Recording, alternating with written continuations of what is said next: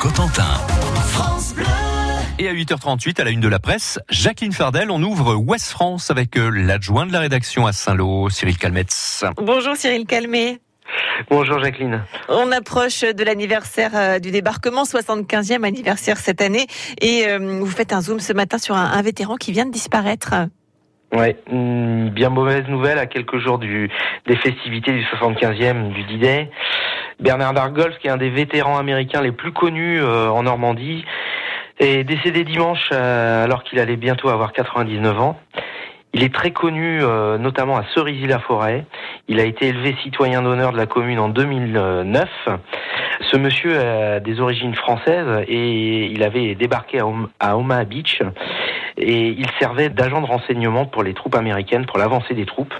Et il s'était euh, arrêté un mois à Cerisy-la-Forêt et donc avait noué beaucoup de liens avec la commune. Et donc on revient sur ce parcours euh, un peu atypique de ce monsieur qui a marqué beaucoup les esprits euh, dans la Manche et en Normandie plus généralement. Le 75e anniversaire du débarquement euh, auquel Saint-Lô se, se, prépare aussi activement avec une opération nettoyage particulière. Oui, une opération un peu acrobatique pour euh, rendre un peu le lustre euh, à la passerelle qui enjambe la, Vire, euh, juste en face de la gare de la ville-préfecture.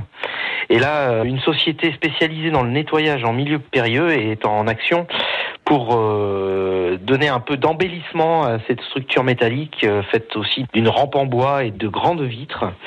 Donc c'est assez impressionnant parce que ces, messieurs sont accrochés à des filins euh, et dans leur baudrier usent de lances euh, avec des nettoyeurs haute pression et là pendant quelques jours euh, ils sont à l'ouvrage pour rendre ce, cette passerelle présentable à l'heure des festivités du D-Day.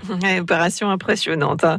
À Saint-Lô, dans les pages de Ouest France, on parle d'habitat aussi aujourd'hui, Cyril Calmet oui, alors c'est beaucoup de villes normandes euh, tentent de réhabiliter leur, leur cœur de ville, hein, euh, ces, villes de la reconstruction. Et là, euh, lors du conseil euh, de Saint-Lô à Glo, il nous a été présenté un nouveau dispositif qui permet aux propriétaires et bailleurs sociaux de bénéficier de taux très très intéressants pour rénover leur logement. À titre d'exemple, on peut obtenir des prêts avec des taux à 0,25% sur 30 ans. Et donc l'idée, c'est de rénover ces logements pas toujours adaptés aux jeunes ménages qui souhaitent euh, s'installer dans les centres-villes. Donc c'est un vaste chantier euh, pour le centre-ville de Saint-Lô qui est en cours dans le cadre d'un plan national qui s'appelle Action Cœur de Ville. Merci Cyril Calmet. Belle journée euh, dans le centre Manche. Merci, bonne journée.